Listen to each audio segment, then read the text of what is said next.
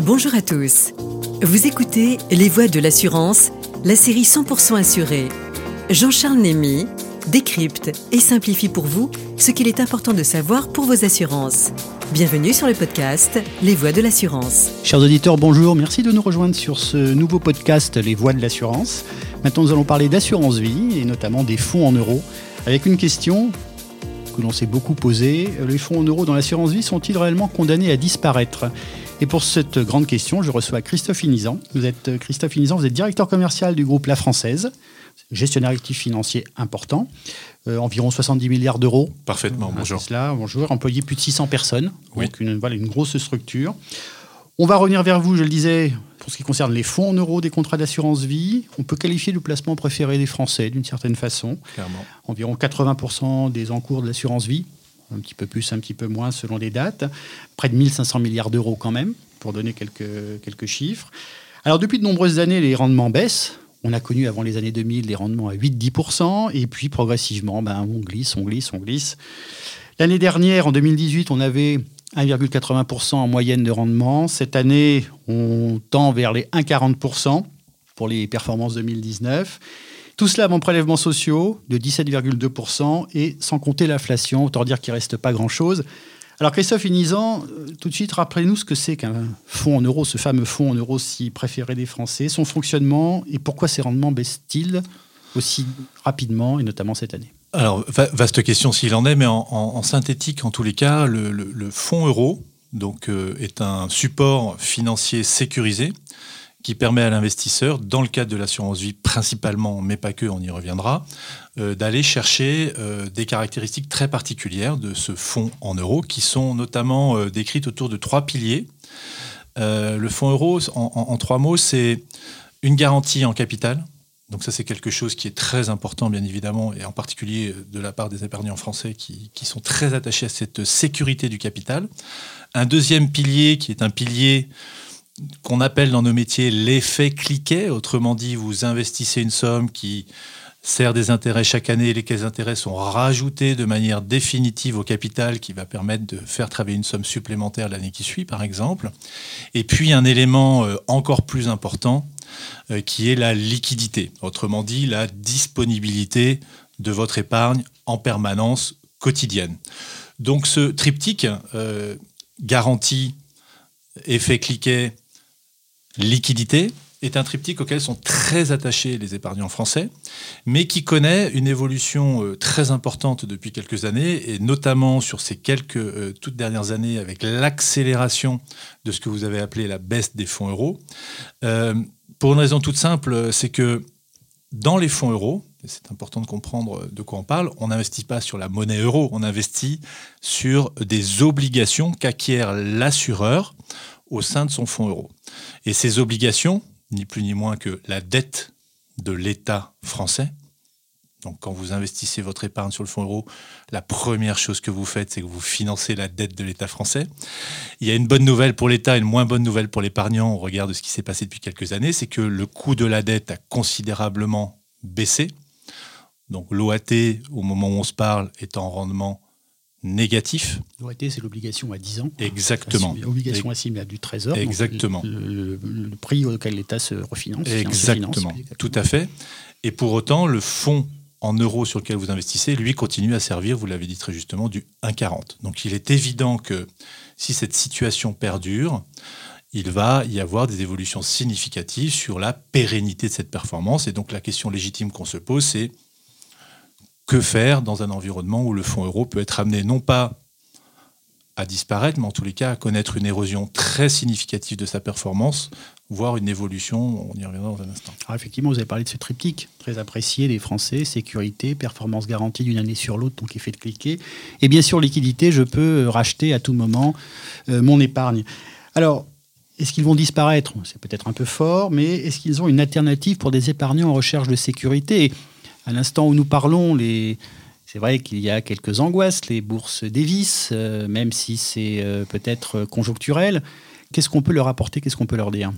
Alors, la première chose, c'est que au sein même des fonds euros, il y a différents types de fonds euros. Donc là, on a parlé principalement du fonds euro qu'on va qualifier de classique, mais sachez qu'ils ont été développés depuis quelques années des fonds euros qu'on peut qualifier de dynamiques, dans lesquels vous allez avoir des obligations d'État dont on a parlé, les OAT que vous avez requalifiés tout à l'heure, mais aussi de l'immobilier. Donc vous avez des fonds euros aujourd'hui qui fonctionnent avec des moteurs de performance qui ne sont plus simplement les obligations d'État, mais l'immobilier et qui peuvent permettre de servir des rendements un peu meilleurs que le 1,40 que vous avez évoqué tout à l'heure. Et puis vous avez bien sûr l'euro croissance qui connaît quelques difficultés à démarrer, mais qui peut-être dans la durée finira par s'imposer. À côté de ce fonds euro, il existe depuis euh, très longtemps.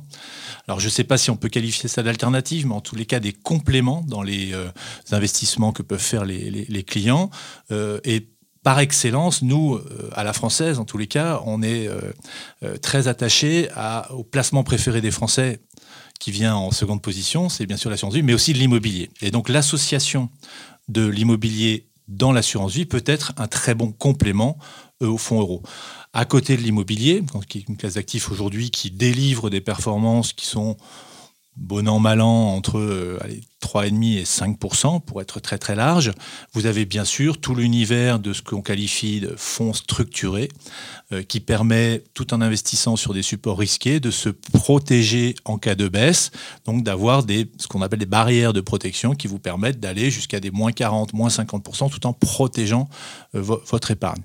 Et puis un, troisième volet, bien évidemment, qui sont euh, les actions. Même si vous l'avez dit, on vit des moments peut-être particulier, sur du moyen long terme, ça reste quand même un moyen de financer l'économie réelle et ça c'est très important. Là justement, je voudrais y revenir, mais vous avez parlé euh, d'immobilier puisque vous êtes spécialiste à la française. Effectivement, aujourd'hui, il y a des fonds qualifiés de fonds en euros qui, sont, bah, qui ont des rendements proches de 3% oui, euh, à fait.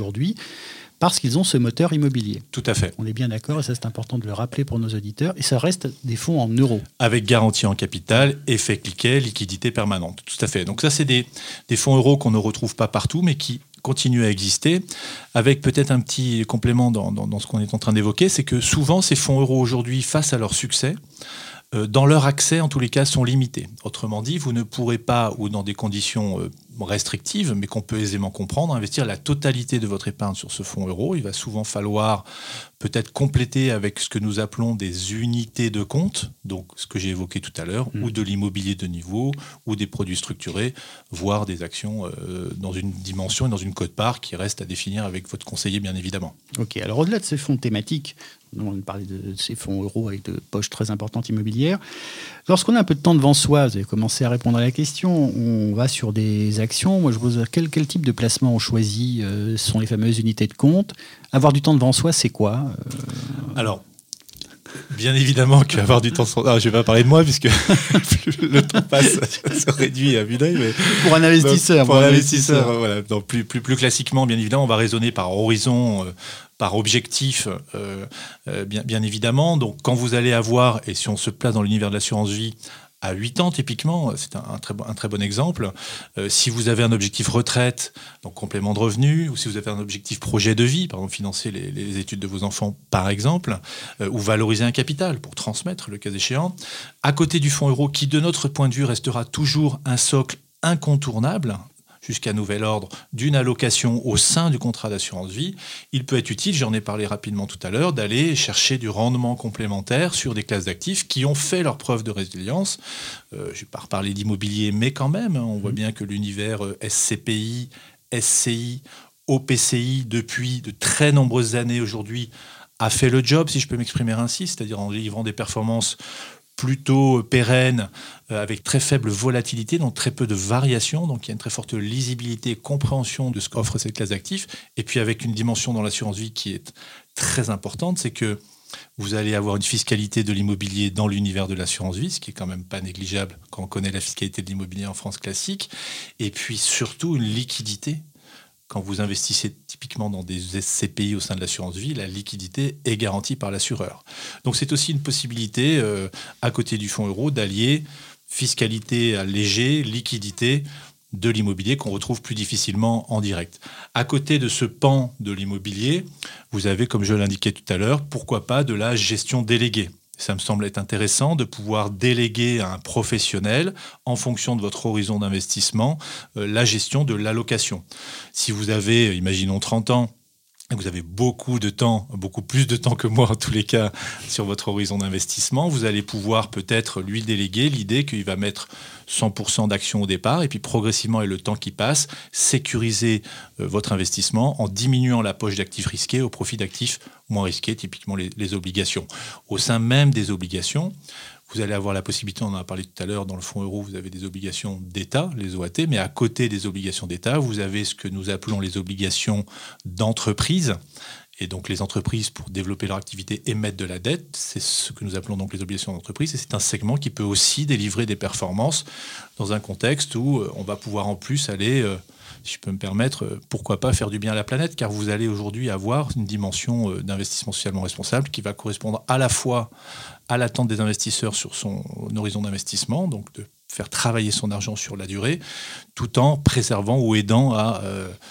Bah, modifier nos modes de consommation pour préserver la planète. Le fait d'investir sur des, sur des fonds profilés, c'est-à-dire avec des actions qui diminuent dans le temps, une sécurisation euh, dans le, parallèlement qui augmente, c'est exactement ce que l'on trouve dans le fameux plan d'épargne retraite aujourd'hui. Exactement, exactement. Et c'est vrai que tout ce, tout ce segment de, initié la loi Pacte mmh.